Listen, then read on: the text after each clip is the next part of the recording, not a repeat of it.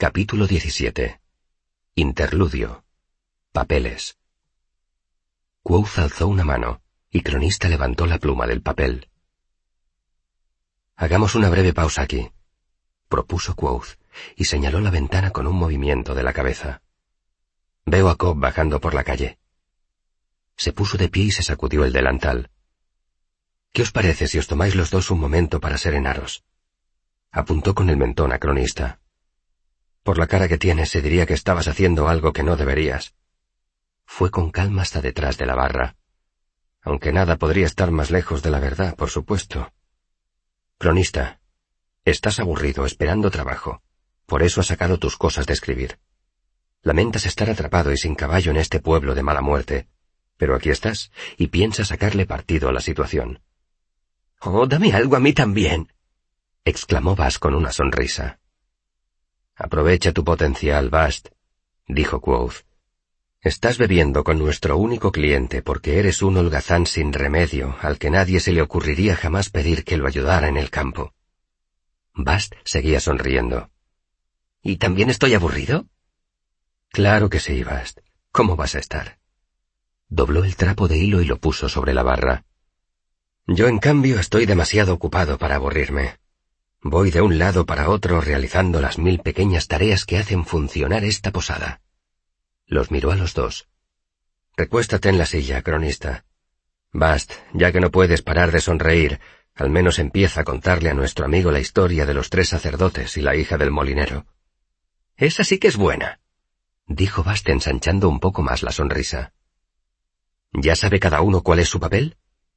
Quoth cogió el trapo de la barra y entró en la cocina diciendo, Entra el viejo Cop por la izquierda del escenario. Se oyó un rumor de pasos en el porche de madera, y el viejo Cop entró pisando fuerte, enojado, en la posada roca de guía. Miró más allá de la mesa donde Bast seguía sonriendo y gesticulando para acompañar algún relato, y se dirigió a la barra. ¿Hola? Code, ¿estás ahí? Al cabo de un segundo, el posadero salió con presteza de la cocina, secándose las manos con el delantal. Hola, Cobb. ¿En qué puedo ayudarte? Graham ha enviado al pequeño de los Owen a buscarme, dijo Cobb con fastidio. ¿Tienes idea de por qué estoy aquí en lugar de estar recogiendo avena? Quoth negó con la cabeza y contestó. Tenía entendido que hoy iba a recoger el trigo de los Murrion. Maldita sea, masculló Cobb. Esta noche va a llover, y yo aquí con montones de avena seca en mi campo. Ya que estás aquí, dijo el posadero, ¿puedo ofrecerte un poco de sidra? Recién hecha de esta mañana. El arrugado rostro del anciano suavizó la expresión de fastidio. Ya que estoy aquí y tengo que esperar, dijo, una jarra de sidra me vendría bien. Coat entró en la cocina y volvió con una jarra de loza. Se oyeron más pasos fuera en el porche, y Graham entró con Jake, Carter y el aprendiz del herrero pisándole los talones. Cobb se dio la vuelta y les lanzó una mirada asesina. ¿Qué es eso tan importante por lo que me haces venir al pueblo hasta hora de la mañana? preguntó. Se hace tarde y... De pronto resonó una carcajada que provenía de la mesa donde estaban sentados Cronista y Bast. Todos se volvieron y vieron a Cronista muy colorado, riendo y tapándose la boca con una mano. Bast reía también y golpeaba la mesa con un puño. Graham guió a los otros hasta la barra. Me he enterado de que Carter y el chico van a ayudar a los Orrison a llevar sus ovejas al mercado, dijo. Ah, van, ¿no es eso? Carter y el aprendiz del herrero asintieron. Ya entiendo. El viejo Cobb se miró las manos. Entonces os perderéis el funeral. Carter asintió con solemnidad, pero el rostro de Aarón cobró una expresión afligida. Clavó la vista en todos ellos, uno a uno, pero los demás estaban quietos, observando al viejo granjero que estaba junto a la barra. Muy bien, dijo Cobb al fin mirando a Graham. Has hecho bien haciéndonos venir. Vio la cara del chico y soltó un resoplido. Parece que acabes de matar a tu gato, muchacho. Hay que llevar las ovejas al mercado. Eso lo sabía Shep. Él no te reprocharía que hicieras lo que hay que hacer. Estiró un brazo y le dio una palmada en la espalda al aprendiz del herrero. Nos tomaremos una copa juntos para despedirlo como es debido. Eso es lo que importa. Lo de esta noche en la iglesia no son más que monsergas de sacerdotes. Nosotros, nosotros sí sabemos cómo despedir a un amigo.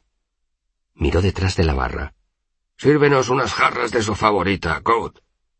El posadero ya había reunido unas jarras de madera y empezó a llenarlas de una cerveza marrón oscuro de un barril más pequeño que había detrás de la barra. El viejo Cobb alzó su jarra y los otros lo imitaron. Por nuestro Shep.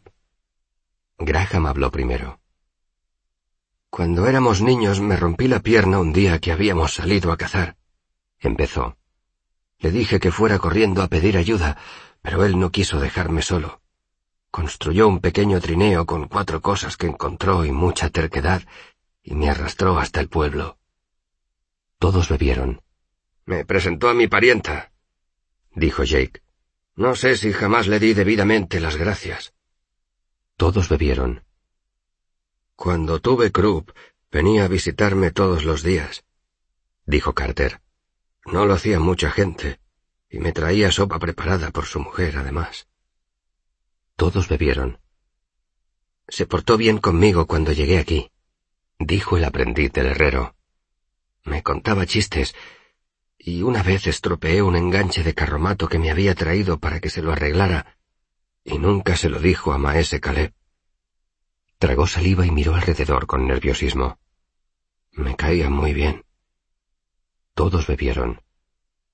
Fue más valiente que todos nosotros, aseveró Cobb. Anoche fue el primero en clavarle un puñal a aquel individuo. Si aquel desgraciado hubiera sido normal, ahí se habría acabado todo.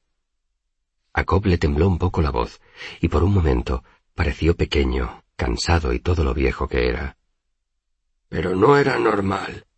No son buenos tiempos para ser un hombre valiente. Pero él fue valiente de todas formas. Ojalá hubiera sido yo el valiente y hubiera muerto en lugar de él, y ojalá él estuviera en su casa ahora besando a su joven esposa. Los otros murmuraron, y todos apuraron sus garras. Graham tosió un poco antes de dejar la suya encima de la barra. No sabía qué decir, dijo el aprendiz del herrero en voz baja. Graham le dio una palmada en la espalda, sonriendo. Lo has hecho muy bien, muchacho. El posadero carraspeó y todos lo miraron. No quisiera parecer atrevido, empezó. Yo no lo conocía tanto como vosotros. No lo suficiente para el primer brindis, pero quizás sí para el segundo. Toqueteó las cintas de su delantal como si le diera vergüenza haber abierto la boca. Ya sé que es temprano, pero me gustaría mucho compartir con vosotros un vaso de whisky en memoria de Shep. Hubo un murmullo de aprobación. El posadero sacó unos vasos de debajo de la barra y empezó a llenarlos, y no con un whisky de botella. El pelirrojo lo sirvió en uno de los inmensos barriles que había sobre el aparador, detrás de la barra. El whisky de barril costaba un penique el trago, así que todos alzaron los vasos con mayor fervor de lo acostumbrado. ¿Y cuál va a ser el brindis? preguntó Graham. ¿Por el fin de un año de mierda? propuso Jake. Eso no es un brindis, refunfuñó el viejo Cobb. ¿Por el rey? dijo Aarón. No. Terció el posadero con voz sorprendentemente firme. Alzó su vaso. Por los viejos amigos que merecían algo mejor de lo que tuvieron. Al otro lado de la barra, los hombres asintieron con solemnidad y bebieron de un trago. Divina pareja, esto lo llamo yo un buen tentempié dijo el viejo Cobb con respeto. Se le habían puesto los ojos un poco llorosos. Eres un caballero, Code, y me alegro de haberte conocido. El aprendiz del herrero dejó el vaso en la barra, pero éste se volcó y rodó hacia el borde. El chico lo atrapó antes de que cayera y le dio la vuelta, observando la base redondeada con recelo. Jake soltó una fuerte carcajada de granjero al ver la cara de desconcierto de Aarón, y Carter dejó ostensiblemente su vaso sobre la barra boca abajo. No sé cómo lo hacen en Ranish, le dijo Carter al chico, pero aquí por algo lo llamamos un tentempié. El aprendiz del herrero pareció debidamente avergonzado y puso su vaso boca abajo como habían hecho los demás. El posadero le sonrió amablemente antes de recogerlos todos y meterse en la cocina. Muy bien, dijo el viejo Cobb con decisión frotándose las manos. Le dedicaremos una noche entera a esto cuando vosotros dos volváis de Baen. Pero la lluvia no me esperará y seguro que los Orrison están impacientes por ponerse en camino. Después de que se marcharan de la roca de guía en grupo, Quoth salió de la cocina y volvió a la mesa donde estaban Cronista y Bast. Shep me caía bien, comentó Bast. Puede que Cobb sea un viejo cascarrabias, pero la mayor parte del tiempo sabe lo que dice. Cobb no sabe ni la mitad de lo que cree saber, dijo Quoth. Anoche los salvaste a todos. De no ser por ti, esa cosa habría destrozado la taberna, devastándola como un campesino trillando el trigo. Eso no es cierto, Reshi. Bast parecía muy ofendido. Lo habrías parado tú. Tú puedes. El posadero rechazó el comentario con un ademán sin ganas de discutir. Los labios de Bast dibujaron una línea dura y colérica y sus ojos se entrecerraron. Pero Cobb tiene razón. Intervino Cronista en voz baja, rebajando la tensión antes de que se volviera demasiado espesa. Shep demostró un gran valor. Eso hay que respetarlo. No, yo no, dijo Quoth. Cobb tiene razón. No son buenos tiempos para ser valiente. Le hizo una seña a Cronista para que cogiera la pluma. Sin embargo, también yo pienso que ojalá hubiera sido más valiente y Shep estuviera ahora en su casa besando a su joven esposa.